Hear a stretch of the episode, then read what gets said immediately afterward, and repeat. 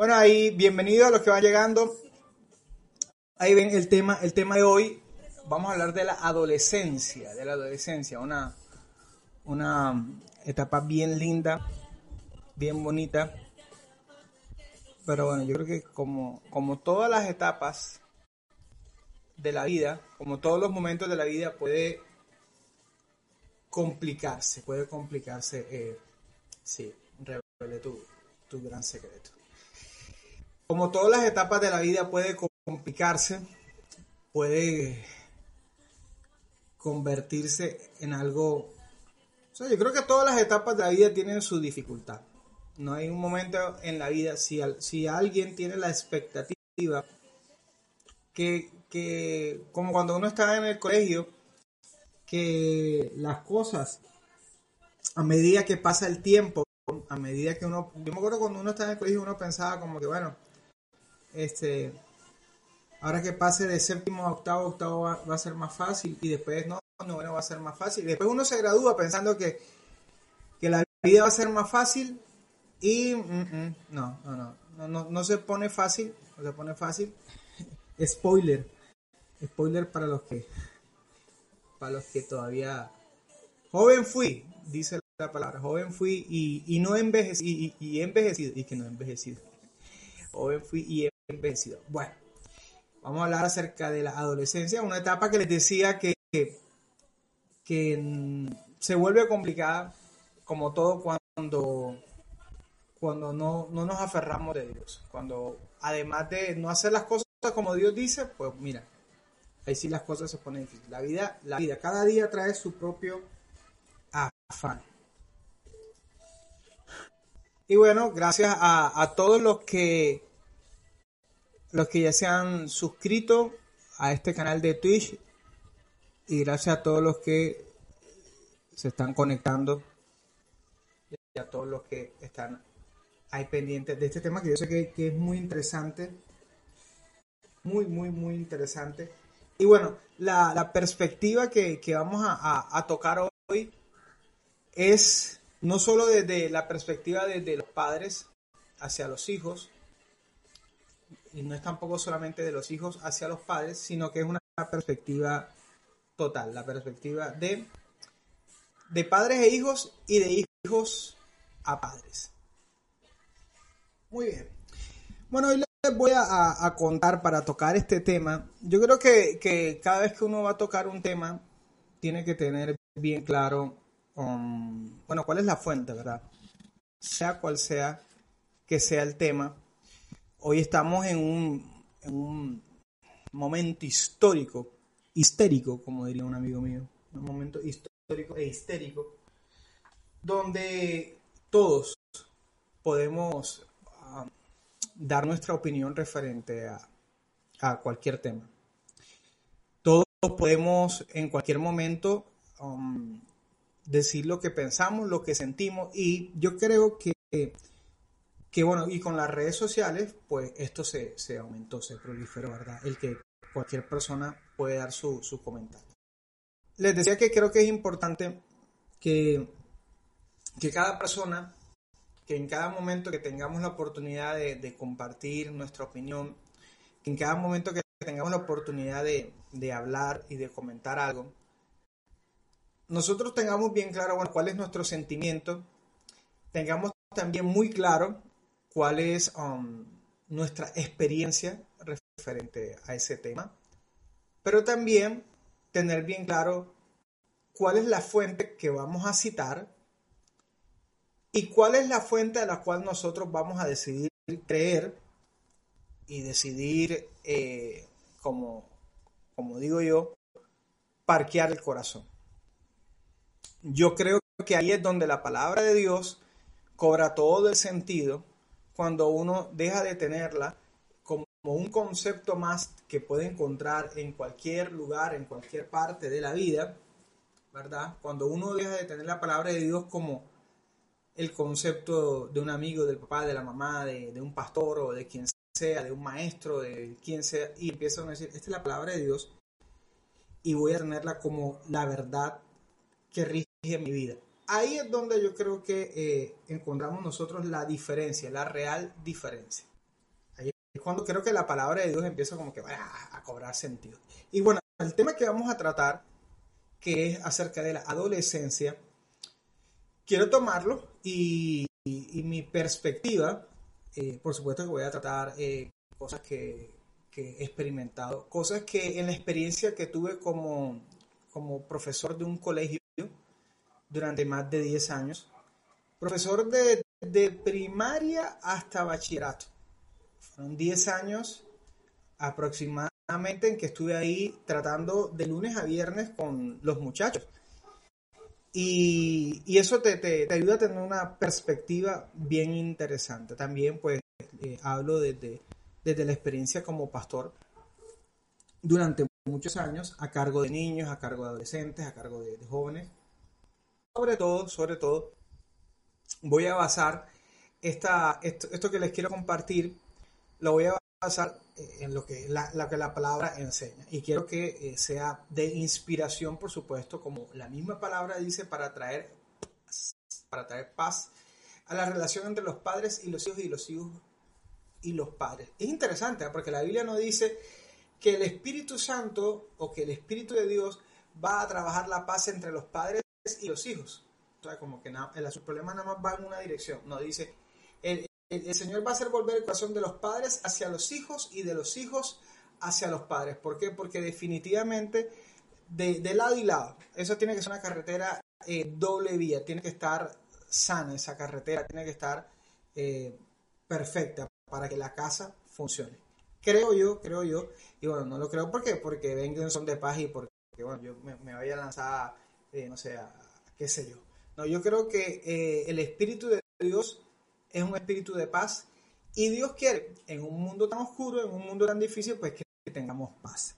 Y bueno, entonces quiero que eh, contarles una historia que está en la Biblia acerca de un muchachito, un adolescente, que, o sea, creo que este es, este, este es una, una historia donde este niño dejó de ser niño y empezó a ser adolescente y empezó, como decimos aquí en, en, Colombia o en Barranquilla, no sé si en otra parte lo dicen, a, mostrar las garras, sacar las garras y, y, creó un caos en su familia, un, un problemón, pues digo porque la Biblia tiene unas historias que te digo que... Y creó, este muchacho creó un problemón en su casa bien grande por una imprudencia de su adolescencia entonces quiero que, podamos verlo en cámara lenta y revisar toda esta historia, los personajes, revisar la, actitud de los padres de este muchacho, las cosas que hizo este muchacho y cómo, al final eh, lograron eh, eh, arreglar las cosas. Porque creo que eso es, como les decía, lo importante. Lo importante no es simplemente revelar quién tiene la culpa cuando hay un error o quién tiene que hacer esto, quién tiene que hacer lo otro, sino mostrar una historia que nos anima a creer que sí, sí se puede tener paz total, paz total entre padres e hijos. Bueno, la historia, el protagonista de la historia es nada más y nada menos que Jesús. Sí, ese adolescente que cometió una imprudencia y que estoy aquí anotándoles el texto bíblico Lucas capítulo 2 del versículo 41 al 52. Ese muchacho imprudente, ese muchacho que creó un caos por, por un buen tiempo en su casa, fue nada más y nada menos que Jesús. Nuestro Jesús, nuestro Salvador, el ejemplo de ejemplos. Ese Jesús, cuando adolescente, salió con una que yo creo, y estaba pensando y analizando eh, la historia, yo creo que si tu hijo te saliera a ti con esta, wow. Yo creo que si un muchacho hace esta, Dios Todopoderoso. En Lucas capítulo 2, versículo 41 al 52 cuenta nada más y nada menos de la historia del día en que José y María, los padres terrenales de Jesús,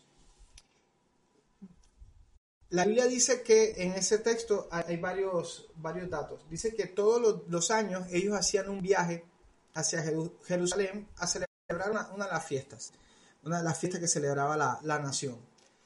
Así que no era un asunto, no era un paseo o no era algo que sucedía porque miércoles, o sea, no sé, nos fuimos de paseo para la playa. Esto era algo que eh, todos sabían que era una vez al año, que sabían cuál era el camino, que conocían lo que tenían que hacer y todas las cosas que eran parte de esta celebración.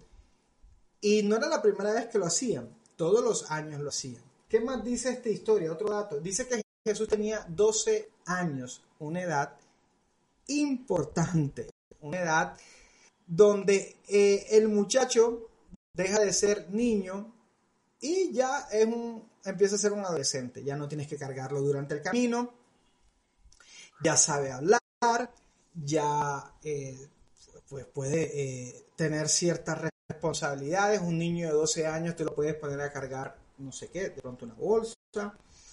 Bueno, la Biblia nos cuenta que Jesús tenía 12 años y también la Biblia nos dice que, eh, que iba José y María con él. Pero lo interesante es que lo que pasó en esta historia. Lo primero que yo quiero resaltar aquí es eh, para a los padres que tienen un muchacho como Jesús entre los 12 años, 14, 15 años, joven, adolescente. Lo primero, la primera idea que quiero resaltar aquí es qué bueno que tu hijo está creciendo. La Biblia dice que Jesús empezó a actuar diferente, empezó a crecer. Ya tenía 12 años, o sea, ya no, insisto, no era el niño que tenían que cargar, no era el niño que, tenían que darle el tetero o el seno, no era el niño que tenían que cambiar el pañal o algo por el estilo. Empezó a crecer y mi primer, mi primer comentario, mi primera idea que quiero resaltar aquí es qué bueno, qué bueno que tu hijo está creciendo. No está endemoniado tu hijo. Muchas veces a mi oficina, me acuerdo que eh, algunas veces tuve que atender a algunos padres que eh, llegaban a mi oficina o algunas madres comentándome comportamientos que les sorprendían de sus hijos, de su hijo, de su hija. Pero algunas veces yo simplemente eh, aterrizaba todo ese aparente conflicto con un está creciendo. Porque si había padres que me decían, es que se la pasa corriendo todo el día, es que está creciendo. Es que come más, mm, está creciendo. Es que se la pasa encerrado en su cuarto y no quiere salir, mm, está creciendo. Son, son cosas son cosas normales que, que, empieza a experimentar un muchacho cuando, cuando está creciendo. Y qué bueno que tu hijo está creciendo. No significa, y hay que verlo o sea, yo creo que discernirlo sería como que llevarlo a un punto muy exagerado, pero hay que entenderlo de que, oye, es normal, es normal que un muchacho a medida que va creciendo tenga cambios de todo tipo, emocionales, cambios hormonales, que tenga muchos cambios, eso es normal. Y qué bueno que tu hijo eh, esté sano. Porque algunas veces cuando yo hablaba con algunos padres en la oficina, me acuerdo que les decía, cuando por ejemplo me decían, es que mi hijo se la pasa corriendo todo el día, es que mi hijo esto y lo otro, que mi hijo grita, que mi hijo canta, que mi hijo, todo el asunto. Yo le decía, oye, pero qué bueno que, tu hijo habla, ¿no? O preferirías un hijo que no pudiese hablar. Entonces enseguida se, se alarmaba. No, no, no, no, no, no, no, no. Ay, bueno, entonces, qué bueno que, que habla, qué bueno que grita, qué bueno que, qué bueno que, camina y que corre por la casa. O te gustaría un hijo que no pudiese caminar que no pudiese correr. No, no, no, no, no. Ah, bueno, entonces qué bueno que tu hijo está creciendo, qué bueno que tu hija está creciendo y qué bueno que, como en el caso de Jesús, empiece a desarrollar criterio. No es rebeldía, no es una amenaza. Hay, hay, hay un cambio cuando son niños, no saben hablar y empiezan a aprender palabras, pero no saben cómo organizarlas, concatenarlas para poder expresarse, pero cuando ya empieza la adolescencia, ellos se dan cuenta que ya tienen palabras, que tienen una voz y que empiezan a tener criterio, que no es y que no tiene que ser el mismo criterio del papá y de la mamá. Porque entonces tú no tienes un hijo o una hija, sino que te clonaste. Y no creo que, que ningún papá sueñe con, con decir, ay, que mira, que es, que es que no tengo un hijo, sino que tengo un, un mini-mí. Y aunque tu hijo o tu hija se parezca físicamente a ti, aunque tenga muchas características tuyas, esa no es la meta. La meta de un hijo no es que se parezca a su papá, que sea una fotocopia de su papá. Dios nos hizo a todos diferentes. Dios nos hizo a todos únicos, especiales, y tú mismo no, tú mismo quieres o tú misma quieres ser especial y sentirte y descubrirte único en tu vida, pues porque le quieres robar eso a tus propios hijos. ¿No crees? Entonces, creo que, es bueno, y les decía que este es mi, mi, primera idea, es que bueno que tu hijo está creciendo, que bueno que esté sano, Jesús estaba sano, Jesús eh, podía caminar, podía ser parte de toda esta celebración. Qué bueno que la Biblia no dice es que el niño estaba enfermo y no pudieron llevarlo porque estaba enfermo, sino que el niño era parte de, de una expresión de la sociedad. No, estamos hablando de, que el niño estaba en la casa o en el patio de la casa, el niño podía hablar, el niño podía expresarse, el niño podía ser parte de una celebración y, y, viajar. Qué bueno tener un hijo con el cual poder compartir tiempos y momentos como viajar. Algunas veces leemos la Biblia, insisto, la leemos tan rápido que no tenemos esos detalles. La Biblia dice que, que en este caso y, no, lo, no lo está mostrando como el Salvador a Jesús, como el que hacía milagros, sino como un niño de 12 años y lo muestra con su papá y con su mamá en un viaje a celebrar una fiesta nacional, era un festivo, era un holiday, entonces eh, estaban ahí eh, eh, en todos los preparativos del asunto y estaban felices, estaban en un buen momento, en, en, una buena fecha del año, en algo especial y qué bueno que el niño había crecido y ya él podía de pronto tener una perspectiva más clara de qué significaba esta fiesta que ellos estaban celebrando. No, no quiero entrar en, profundidad de cuál era la fiesta, porque ya, ya eso sería eh, otra, otra idea. Entonces, dale gracias a Dios porque tu hijo está sano, dale gracias a Dios porque, porque puede correr, porque puede hablar, porque puede pensar, porque de nada sirve, sea, sería muy triste que tú me digas, no, mi hijo eh, habla, mi hijo eh, puede caminar, pero mi hijo no, no, no, conecta las ideas, tiene problemas cognitivos y hay gente que sí está sufriendo con eso. Hay gente que sí está sufriendo con, lastimosamente con, cosas tan, tan difíciles como hijos que no pueden caminar, que no pueden hablar, que tienen problemas cognitivos, autismo. Y entonces te digo que algunas veces nosotros no, no, no le damos gracias a Dios por las cosas y decimos, es que esto tiene que ser así, esto, es que esto, esto, tiene, esto tiene que, que, ser así y, y, ajá, como decimos aquí en Barranquilla cuando queremos resumirlo todo, comprimirlo. El ajá, para los que no son barranquilleros, es tomar todos tus argumentos y ponerlos en punto sí. Es ajá. Cuando quieres decir muchas cosas, pero quieres comprimirlo, ajá. Pero solamente los otros costeños tenemos la contraseña para descomprimir esa ajá y saber qué significa el ajá. Pero bueno, sigamos. Otra idea que quiero compartir en, esto, en esta historia de, Jesús, Jesús eh, se perdió. O sea, la Biblia cuenta que ellos fueron a la fiesta y llegaron a Jerusalén. Llegaron a Jerusalén, estuvieron ahí en la fiesta y todo muy chévere y todo espectacular. Y la Biblia dice que ellos se devolvieron. Pero resulta que en medio de toda la gente, los amigos, los tíos, los primos y esto y lo otro, y los vecinos y todo, se dieron cuenta que Jesús no estaba. Jesús no estaba. Ahora, yo no sé si a ti alguna vez te ha perdido tu hijo o tu hija y no sé, de pronto no has tenido la experiencia o de pronto la experiencia más cercana que has tenido es ver mi pobre angelito y más o menos eh, lo que significa que se pierda un muchachito o una muchachita. Imagínate, y quiero invitarlos a que se imaginen qué pudo haber sentido José y María cuando empezaron a ver así entre el equipaje, entre las cosas. Oye Jesús, ¿han visto a Jesús? Jesús, mi niño, tiene como 12 años. Jesús, sí, Jesús, no, no lo has visto. Jesús debe estar por allá atrás, debe estar jugando, no lo encontraron. Y la Biblia dice que no lo encontraron y pasaron tres días. Jesús duró 72 horas perdido.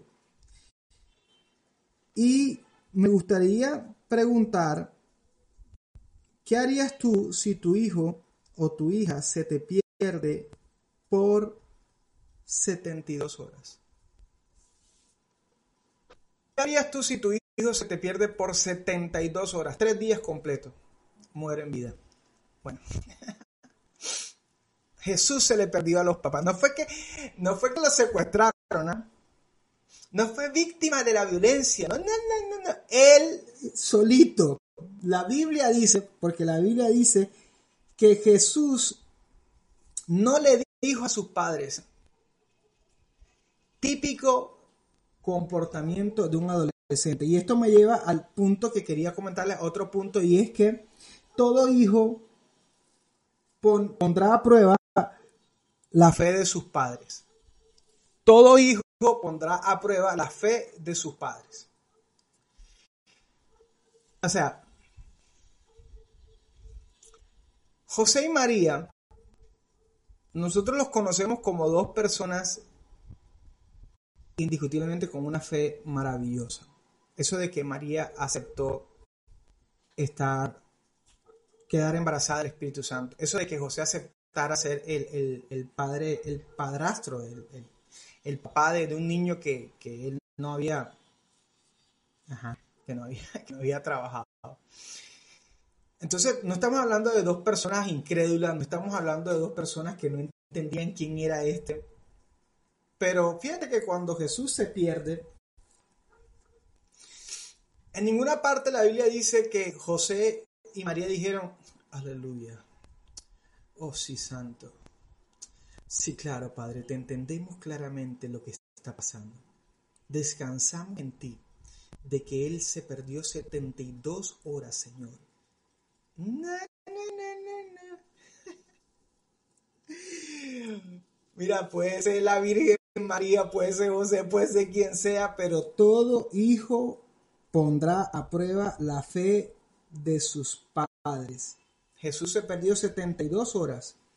Decidió no contarle, no decirle a sus padres lo que iba a hacer. Y sí, mis amigos, tu hijo, tu hija va a meter la pata y no podrás evitarlo. Y aquí es donde en los salmos se pone un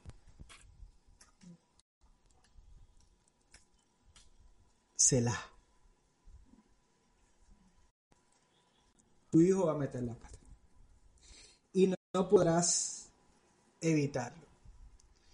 Si ustedes leen la Biblia, si lees la Biblia, todo hijo puso a prueba la fe de sus padres. Todo. Mis hijos no han nacido y ya tienen mi fe. ya tienen mi fe patas arriba.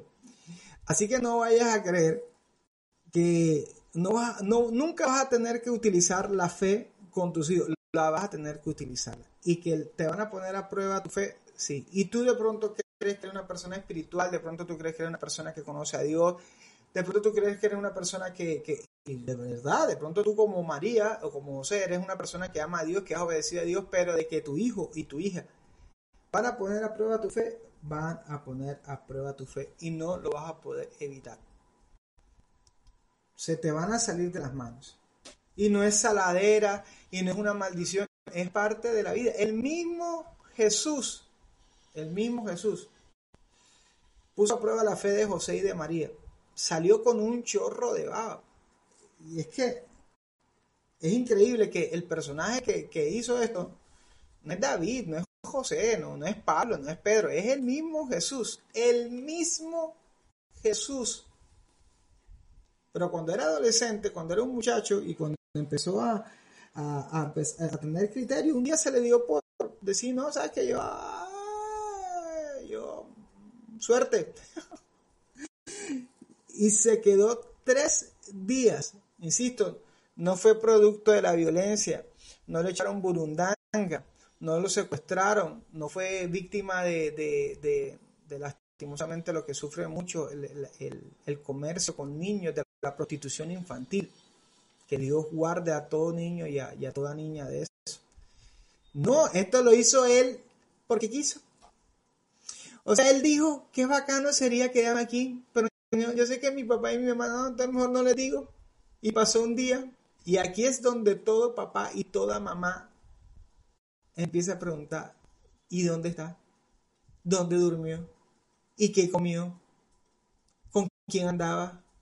Ahí, e indiscutiblemente, el pensar mal. ¿Y si le dieron algo? ¿Y si se lo robaron? ¿Y si lo mataron? ¿Y si se perdió?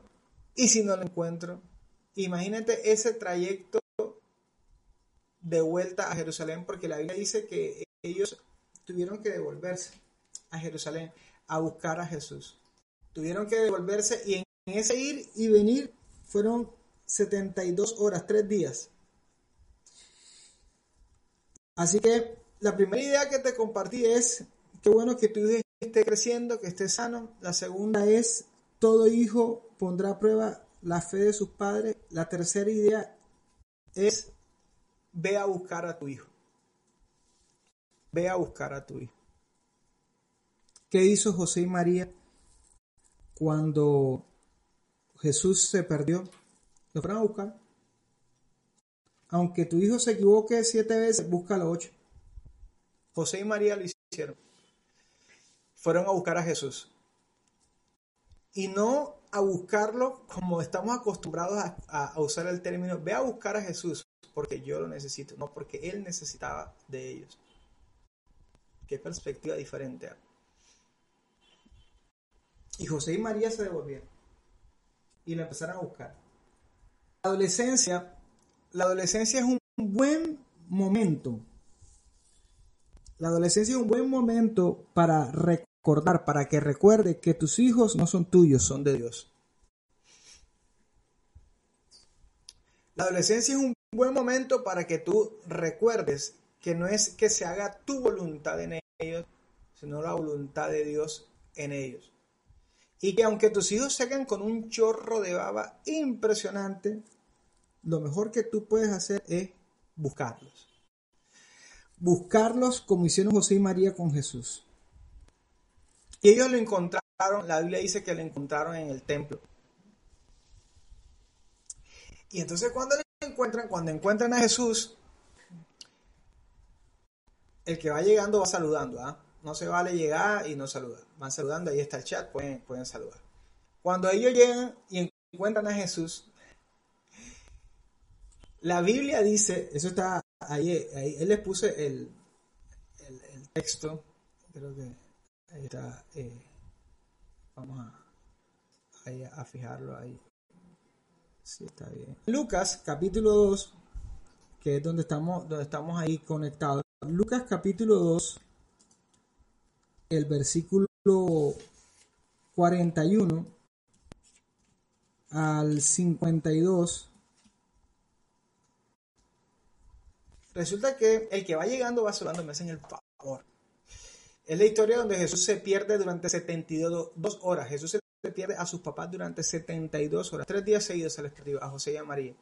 Y cuando lo encuentran, imagínense, María como toda buena mamá, mira pelado, tú dónde estabas, te estábamos buscando, que este y que lo otro, que pa, que tiki, pa, para, ta, ta, ta, ta. Y Jesús, Jesús no le dice perdón, ay, no lo vuelvo a hacer, sino que Jesús le dice que, ay, porque me estaban buscando. Ay, yo creo que uno de los pasajes más cómicos. Eso de que, pero ¿por qué me estaban buscando? Si yo eh, eh, estaba aquí, estaba en el templo, y eso dice que en los negocios de mi padre me es necesario estar. Y la Biblia dice que José y María se quedaron viéndolo como que, como tú te quedas viendo a tus hijos cuando te salen con unas explicaciones que tú dices, La Biblia dice que no le entendieron. Y una de las características de la, adolescencia es que tú no vas a entender a tus hijos. te van a salir con una que tú dices, pero, pero ¿qué es esto, Dios mío? Pero mira, le pasó a José y a María.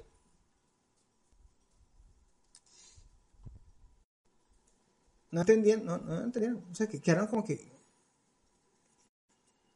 O sea, el susto de tu vida, 72 horas sin ver este pelado, buscándolo, corriendo, gritando, preguntando, para que este pelado ahora saque con que es que. Es que en los negocios de mi padre me conviene estar y tal. No me busquen, no me busquen. No me busquen. Entonces, ahí es donde yo creo que en, algún momento entra la contradicción entre lo que, y empieza el, desajuste de la adolescencia y lo que llaman rebeldía entre lo que el papá está viendo y el hijo está viendo. Es que no, no, no engrana, no concuerda, como que ven acá, esta película no está bien. O sea, es que, es que yo no te entiendo. Entonces, que tú no me entiendes, es que yo tengo la razón, es que tú no me entiendes, es que tú no, tú no me comprendes, es que tú no sabes, es que tú lo que yo siento, lo que yo pienso, lo que yo estoy viendo. Y algunas veces para, para un padre puede e, existir la tentación de menospreciar el argumento de sus hijos. Por un momento, un padre puede decir, lo que tú estás diciendo es una bobada, es una estupidez, un idiotez, no tiene sentido, ¿cómo así que esto y que lo otro? No te entiendo. Pero la Biblia dice que María guardó en su corazón eso que Jesús le estaba diciendo. Eso que Jesús le estaba diciendo, la Biblia dice que, que María lo, lo guardó en su corazón. María dijo, ¿cómo es la, película? Pero, eh, y algo interesante, me, me llama la atención que, que María entendió que hay unas cosas que tú no puedes convertirla en una pelea eterna. Y algunas veces el problema es que tomas algo que ni tu hijo entiende bien, ni tú entiendes bien y lo conviertes en un conflicto eterno. Pero la Biblia dice que María lo guardó en su corazón. ¿Y qué significa eso que lo guardó en su corazón? Que, que, que no lo no, no expuso su corazón ni el de su hijo a un conflicto permanente por algo que los dos muy bien no entendían. Y ahí es donde quien entra y empieza a hacer la diferencia, pues es el Señor. Es cuando, cuando el Padre le empieza a decir a Dios, mira, yo no entiendo lo que este pelado o esta muchacha está viendo, está sintiendo, pero ayúdame. Y guardar tú como padre, como madre, tu corazón para que no vayas a dañar más a tu hijo con un corazón que no entiende lo que está pasando. Porque fíjense, no estamos hablando de que Jesús estaba haciendo algo malo. Sin embargo, aunque él estaba haciendo algo, digamos que, bueno, no estaba haciendo nada malo, algo normal, que fue imprudente por perderse tres días, eh, eh, los, padres, eh, José y María, pudieron tomar esa, ese, esa imprudencia de Jesús y, darle rienda suelta a, su naturaleza, a su pensamiento y empezar a hablar cosas que no tenían que hablar y actuar de una forma que no tenían que actuar. Y por eso es que es interesante que cuando María, Jesús le sale y le dice que lo que que no me tenían que buscar, porque yo estoy en la casa de mi padre, ¿qué, muestra eso? Muestra un Jesús que amaba a, Dios, que quería servirle a Dios, pero de una manera impetuosa. Y él tenía que aprender y tenía que descubrir que no es suficiente amar a Dios, no es suficiente querer servirle a Dios, es necesario ser instruido por Dios en cómo, cuándo y dónde servir al Señor. No es suficiente.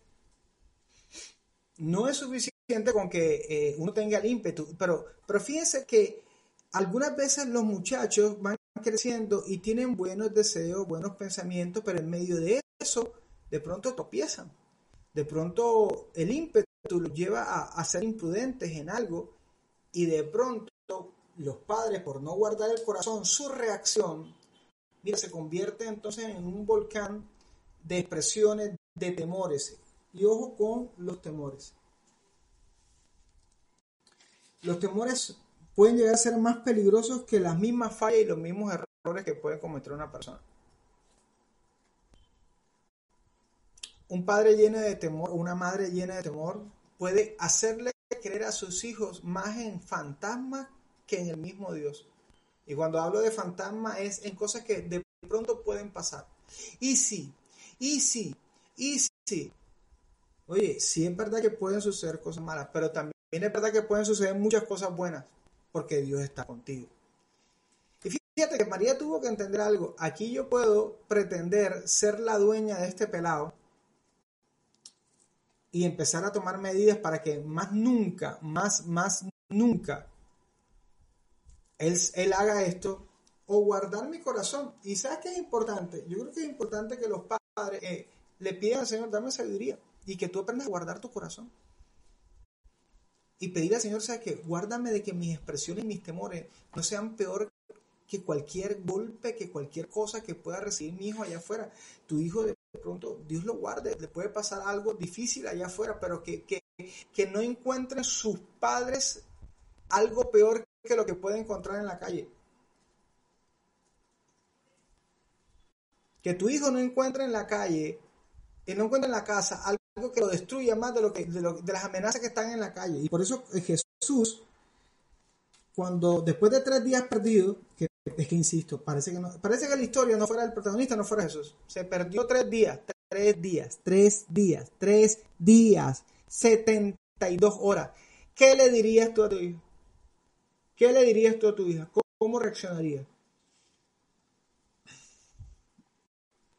Porque nosotros, eh, cuando leemos la Biblia, entonces le aplicamos el preconcepto de que, ay, pero es que era Jesús, ay, pero es que era Jesús, ay, pero es que sí, pero, pero ves y díselo a, María, ves y díselo a José, es que, es que Jesús, era Jesús, era Jesús.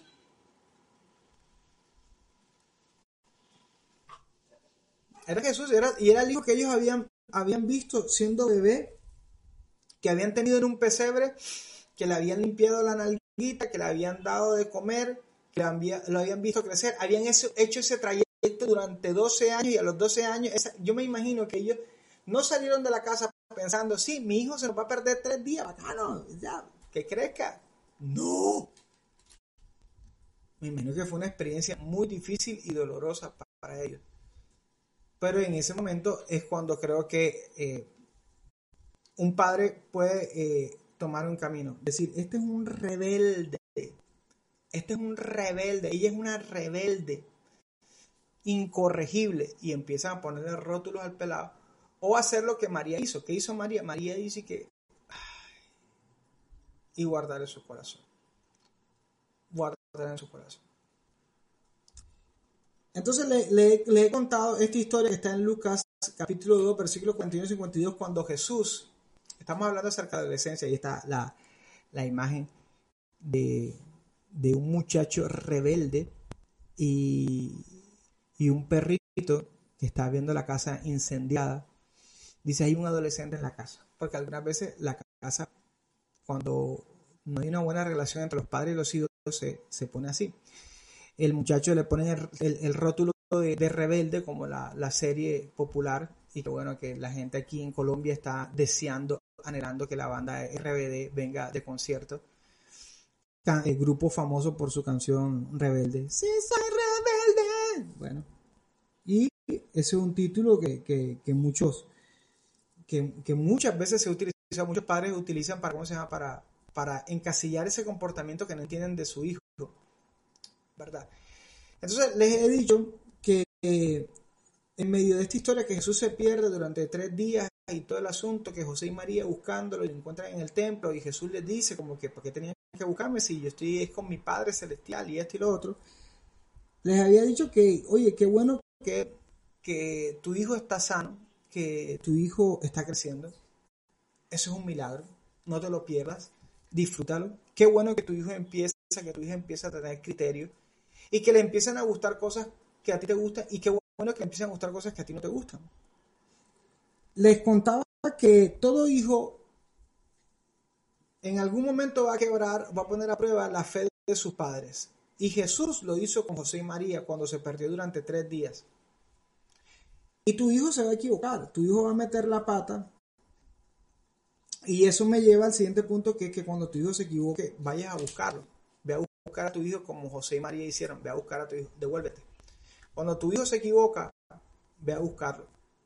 Porque el mundo le puede dar la espalda, el mundo lo puede rechazar, el mundo le puede hacer bullying, el mundo le puede, eh, le puede golpear, pero tú como papá y mamá estás para ir a rescatarlo, aunque no lo entiendas y te va a pasar, no vas a entender a tu hijo. No vas a entender a tu hijo. Esta historia, que son creo que 10 versículos, continúa. Y ahora el punto es para los muchachos. Y este punto es cálmate muchacho, cálmate, cálmate muchacha, cálmate.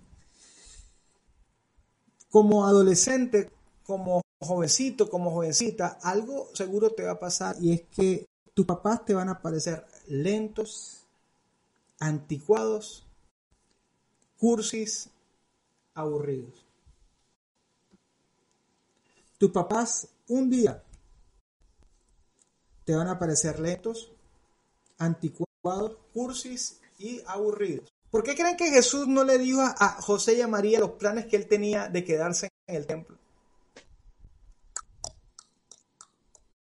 ¿Por qué creen que Jesús no tuvo la brillante idea de exponer su idea con su papá y su mamá? Ah, ¿por qué? Porque en algún momento pensó, ay, me van a decir que no. No, hombre, ellos ya se quieren ir a la casa y yo quiero hacer esto, yo quiero hacer lo otro. Ellos no me entienden. No, hombre, ellos son aguacatados. No, hombre, ellos son aburridos. No, yo quiero quedarme en la fiesta, yo quiero, ay, ellos no, ellos que, ay. Sí va a pasar. Si eres un jovencito, si eres una, una jovencita, un adolescente, va a llegar el día que tus papás dejarán de ser tus héroes. Eso es que tú quieres, papito lindo, de mi corazón. Yo te quiero mucho, yo te quiero mucho. Y tú eres mi luna, y yo soy tu sol.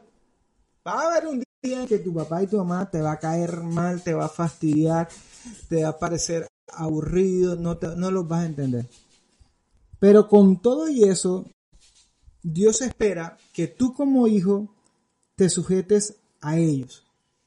Y en ese pasaje, en ese texto bíblico, Jesús no fue rebelde. Porque la Biblia dice que Jesús, y si lo buscan, dice que Jesús se devolvió con ellos y estuvo sujeto a ellos. Bailate ese trompo en la uña. Mira, Dios espera que tú como hijo,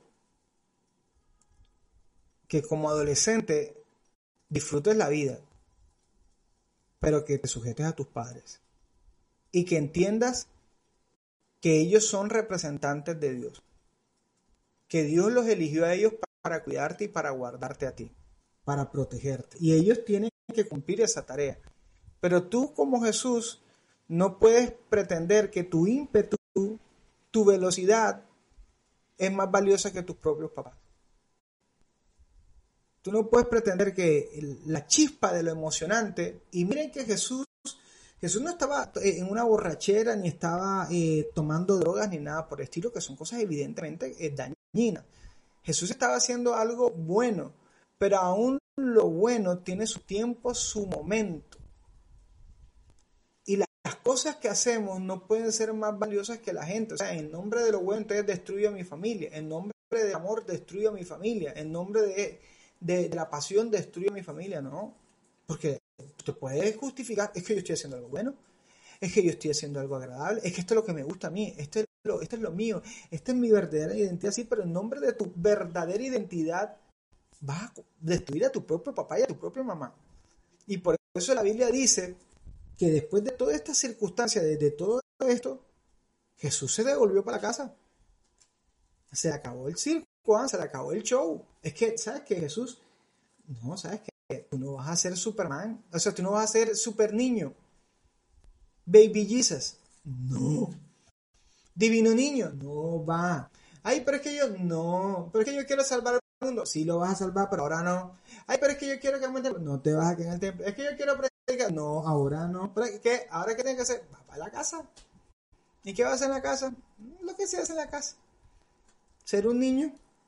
Y yo creo que, ese es un, un problema de este tiempo. Y es que a los niños le están robando el ser niños.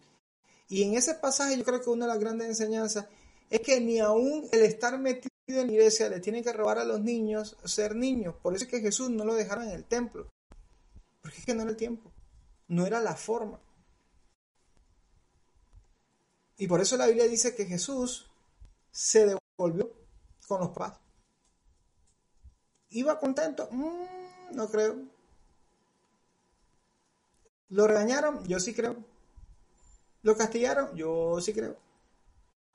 Pero la Biblia dice también, y si ustedes leen ese texto, dice que Jesús aprendió a estar sujeto a sus padres terrenales.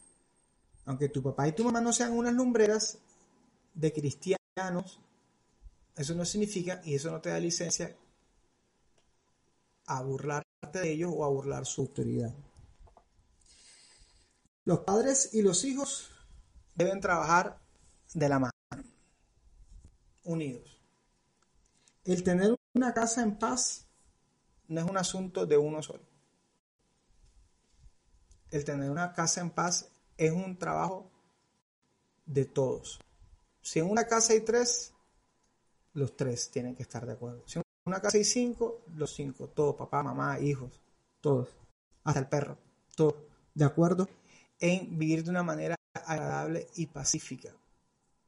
Ya en el mundo, allá afuera, hay demasiados problemas como para uno convertir la casa en un campo de batalla. Y por eso la lección de hoy no es como que el, el papá tiene y la mamá tienen todo el peso, o el hijo las hijas tienen todo el peso. No, esto es un trabajo en equipo. Este es un trabajo en equipo. Los papás tienen que hacer lo que hacen los papás y los hijos tienen que hacer lo que los hijos tienen que hacer. José y María cumplieron su papel como papá y mamá de Jesús y Jesús tuvo que aprender, y la Biblia lo dice en Hebreos, que es uno de los textos que yo creo que, que mucha gente de pronto desconoce, porque la gente cuando se habla de Jesús piensa que ya él era piloto automático, que todo lo tenía bien claro y que ya lo sabía todo y que todo lo tenía bien claro. Pero Jesús, la Biblia dice en Hebreos, que por lo que padeció aprendió la obediencia. Es que la obediencia no es una cuestión inherente de la raza humana. Y Jesús, siendo santo, el Hijo de Dios tuvo que aprender a obedecer, porque la obediencia no es como que yo hago lo que quiera, como quiera y lo que me parece bonito, no, la obediencia es aprender a escuchar, no lo que uno quiere hacer, sino lo que otros están demandando de uno y lo que, lo que se supone que uno tiene que hacer. Entonces, eh, padre e hijo tienen que trabajar de la mano. Y me gustaría, pues, cerrar este tiempo con la promesa, con una promesa. En ese texto, en, Lucas, y esta es una, una promesa que, que quiero eh, compartir con ustedes. La Biblia dice, eh, y Jesús crecía en sabiduría, en estatura y en gracia para con Dios y los hombres. Y esta es una promesa que yo te invito que, que tú puedas recibir en tu corazón y que le puedas pedir a Dios que se haga realidad en tus hijos. Que tus hijos puedan crecer en sabiduría, en sabiduría, en estatura y en gracia para con Dios y para con los hombres. Cuando veas a tu hijo o a tu hija, ora. Pon, tus manos sobre su cabecita y diles que yo le pido a Dios que, que te bendiga, que te guarde y que te haga crecer en sabiduría, en estatura, en gracia delante de Él y delante de los hombres. Y esa es la promesa que quiero que, te llegue en tu corazón. Y este espacio em, para compartir esto es precisamente creyendo que en tiempos difíciles, en tiempos de tanta oscuridad, Dios todavía, y lo promete en Malaquías en el capítulo 4, todavía Dios está trabajando, peleando y Dios quiere volver el corazón de los padres hacia los hijos y de los hijos hacia los padres. Eso es algo que no debes soltar de tu corazón.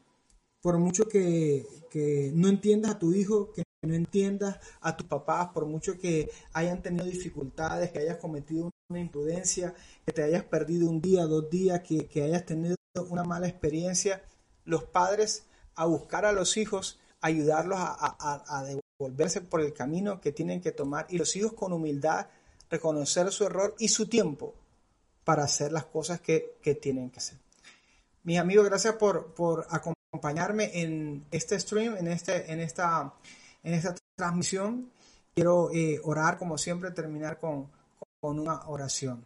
Padre, gracias por, por tu fidelidad, gracias porque la Biblia, tu palabra, siempre está llena de historias que nos dejan ver tu corazón, nos enseñan ver tus intereses. Y te pido que, conforme a tu sabiduría y a tu, a tu poder, tú permitas que la persona que necesita escuchar este mensaje lo escuche.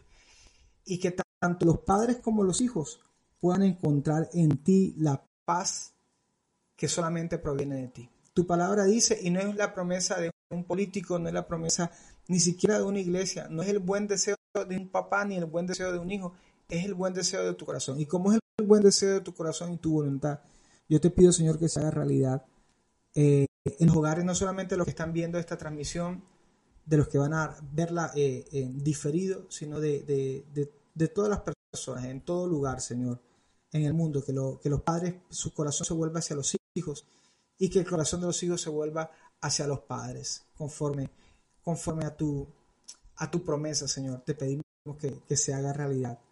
En el nombre de Jesús. Amén y amén. Mis amigos, gracias por estar ahí conectados. Nos vemos con el favor de Dios el próximo lunes. Estamos trabajando por cada lunes poder estar aquí transmitiendo eh, y compartiendo, bueno, lo que, lo que el Señor, el tema que el Señor pone en el corazón. Y también quiero eh, eh, invitarlos a que lo compartan con amigos, familiares que ustedes consideren que necesitan escuchar esto. Y también quiero decirles que eh, este contenido esta, esta semana ya va a estar disponible en YouTube, va a estar disponible en Spotify, en, Apple Podcast y en Deezer. Entonces, mis amigos, desde Barranquilla, desde la hermosa Barranquilla, un abrazo que Dios me los bendiga y que Dios lo guarde.